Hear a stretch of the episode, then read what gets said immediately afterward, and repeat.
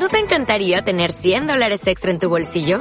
Haz que un experto bilingüe de TurboTax declare tus impuestos para el 31 de marzo y obtén 100 dólares de vuelta al instante. Porque no importa cuáles hayan sido tus logros del año pasado, TurboTax hace que cuenten. Obtén 100 dólares de vuelta y tus impuestos con 100% de precisión. Solo con Intuit TurboTax. Debes declarar para el 31 de marzo. Crédito solo aplicable al costo de la presentación federal con TurboTax Full Service. Oferta sujeta a cambios o cancelación en cualquier momento. Todos los aficionados tienen en la memoria algún gol, una jugada y un instante que los marcó para siempre como fanáticos de un equipo jugador. Durante la década de los 70 los hinchas de Boca Juniors presenciaron varios momentos inolvidables, pero especialmente hubo un mitológico gol de tiro libre que se grabó en la memoria de todos los que lo vieron, y que por años pasó perdido en el tiempo ante la falta de registro fílmico. Aquel jugador fue un auténtico símbolo del club. Con la cinta de capitán por varios años se convirtió en el emblema principal de los Xeneises aguerrido, temerario, un líder y con el número 5 en la espalda Rubén el Chapa Suñé ha sido una de las figuras más importantes en la historia y un artífice clave en las primeras Copa Libertadores que se consiguieron.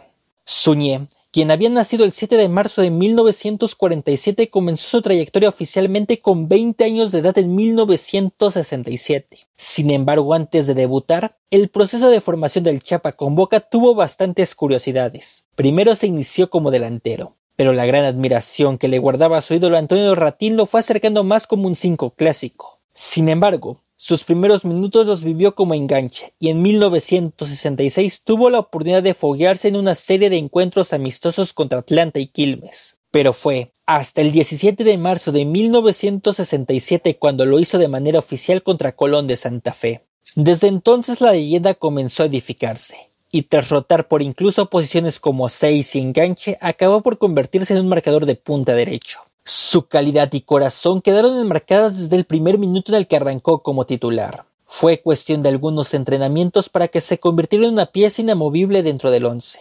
En un equipo donde figuraban Ratín, Roma, Rojitas o Marzolini, el nombre del juvenil comenzó a cobrar fuerza por su entrega. Era una máquina y el motor para recuperar los balones. Su presencia era indiscutida. De hecho, a lo largo de su carrera con Boca disputó el 98% de partidos como titular. Ver a Rubén Suñé dentro del campo era sinónimo de vigor. El Chapa quizá no era el más educado técnicamente, pero las cualidades que requería para defender el mediocampo las entendió sin duda alguna. Si hacía falta trabar con la cabeza para buscar el balón, Suñé lo hacía. Tenía la capacidad de meter goles si se requería, y era la voz que necesitaba el vestidor. La cinta de capitán le quedó pintada cuando refrendó su papel de líder. Con el paso de las temporadas simplemente se reafirmó la idea del ADN Boca que corría por todo su cuerpo. Los títulos no tardaron en llegar tras su debut. En 1969 se hizo de la Copa y Campeonato Argentino, mientras que para el 70 se volvió a adjudicar el título de la liga.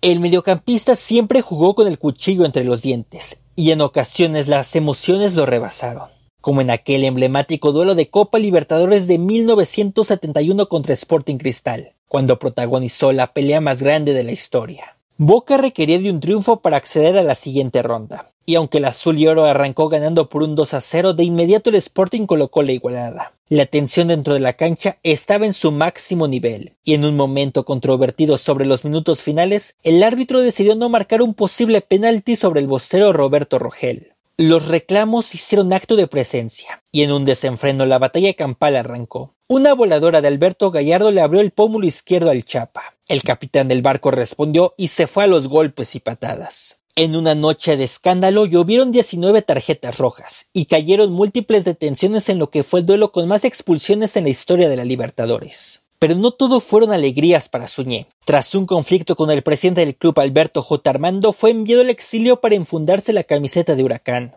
El temple y las cualidades del Chapa lo seguían manteniendo como un jugador vigente. Y tras una breve estadía en Unión de Santa Fe, la llegada del Toto Lorenzo le abrió las puertas para regresar a la bombonera. Rubén Suñer reapareció para 1976 con los colores de Boca y nuevamente demostró la calidad envidiable que requería el equipo. En una intensa temporada los Xeneises debieron disputar la primera final de un superclásico ante River Plate. Fue una noche inolvidable, y si aquella pelea contra el Sporting Cristal sacó a relucir el coraje del Chapa, ante los millonarios se evidenció su sangre como líder y en un disputado 0-0. Cuando el reloj marcaba los 27 minutos del segundo tiempo, una falta en los tres cuartos de cancha abrió la posibilidad para un tiro libre. El capitán tomó el balón y aprovechando la regla que permitía golpear el esférico antes de la orden del árbitro, Suñé prendió la bocha y ante la mirada atónita de Ubaldo Filiol, la pelota se guardó en la escuadra. Y pese a la magnífica obra de arte, los registros tardaron más de 40 años en mostrar la jugada que enmarcó el título en video. Atención que el tiro libre ahora es más cerca del área penal de Filiol.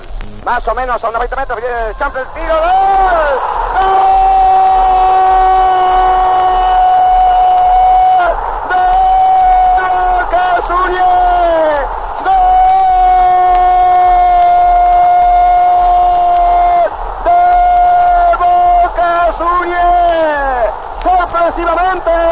Antes de que entrara la pelota o de que dio la orden al referir, tiró, se metió por el ángulo, golazo de Suñé, revienta Valdeveda, gol de Boca. El Chapa siguió con presencia titular hasta 1980 y en su segunda era cosechó las primeras dos Libertadores del club, la del 77 y 78 además de la emblemática Copa Intercontinental del 77 contra el Borussia Mönchengladbach. Y aunque buscó darle un cierre digno a su carrera con San Lorenzo, para el infortunio del nacido en Buenos Aires la trayectoria culminó con un amargo descenso, además de que estuvo aquejado por múltiples lesiones. Los años posteriores marcaron una decadencia para el ídolo, y todo parecía tener un triste final cuando siendo víctima de la depresión post-retiro, tuvo un intento de suicidio al arrojarse desde un séptimo piso. Y aunque estuvo al borde del fatídico desenlace, el Chapa acabó por salir adelante y reencaminar su vida. El hombre que siempre figuró en la cancha con camisetas de manga corta, aún en vida consiguió el privilegio de entrar al Salón de la Inmortalidad. El que fuera por varios años la estrella del gol fantasma falleció con 72 años de edad en 2019, y siempre será recordado por el sacrificio que dejó en cada pelota que disputó. El capitán del barco que vestía la mítica camiseta número 5 por siempre estará en la memoria de cualquier aficionado, y por ser parte de una de las eras más doradas del Club Atlético Boca Juniors. Y hasta aquí llegamos por hoy. Muchas gracias por ver el video o escuchar el podcast. Si te gustó, compártelo, dale un comentario o un like. Ya sabes que también es de gran ayuda suscribirse y activar la campana para que más gente conozca este contenido. Sígueme como Irving de Match en Twitter, Irving-periodista en Instagram. También estamos en Spotify y Apple Podcasts como Instintos y en Facebook como Fútbol con Sal. Cuídate y nos vemos en la siguiente. Bye.